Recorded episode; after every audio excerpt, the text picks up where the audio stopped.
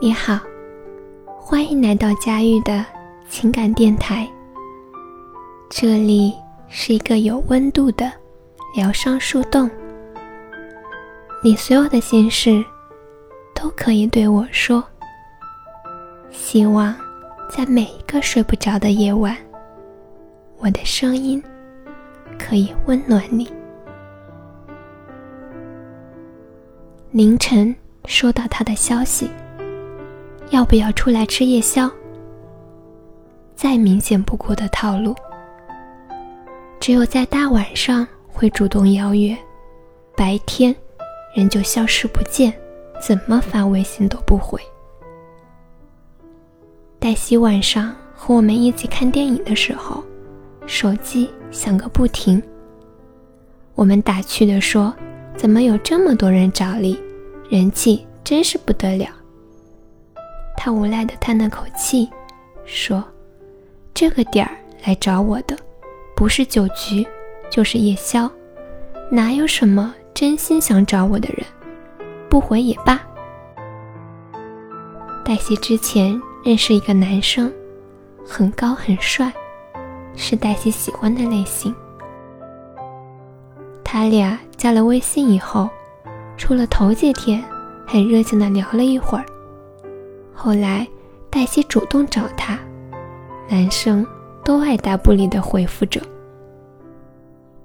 正当黛西觉得没戏了的时候，却在一个凌晨接到男生的电话。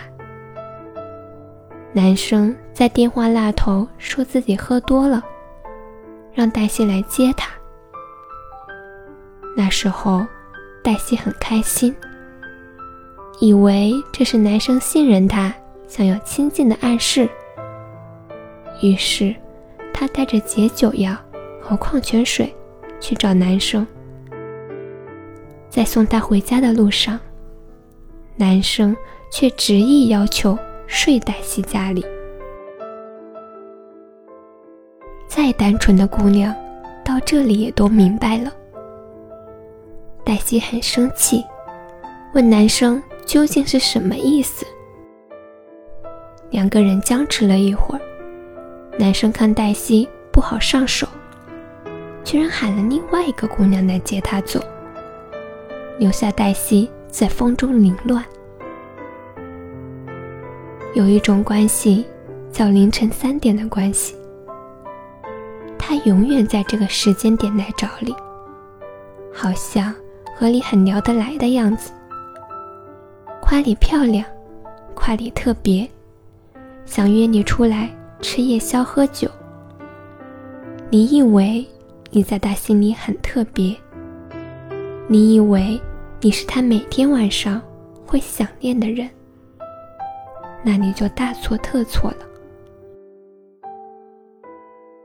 你孤单的时候不要来找我，也不要和我说那些听起来很真的情话。谁知道你说的爱我想我，究竟和其他多少人说过？谁知道你是不是在背后偷偷笑我的幼稚和痴情？我大概是玩不来，我也不想去玩弄感情。我不想冒冒失失的成为那个爱情里的蠢蛋。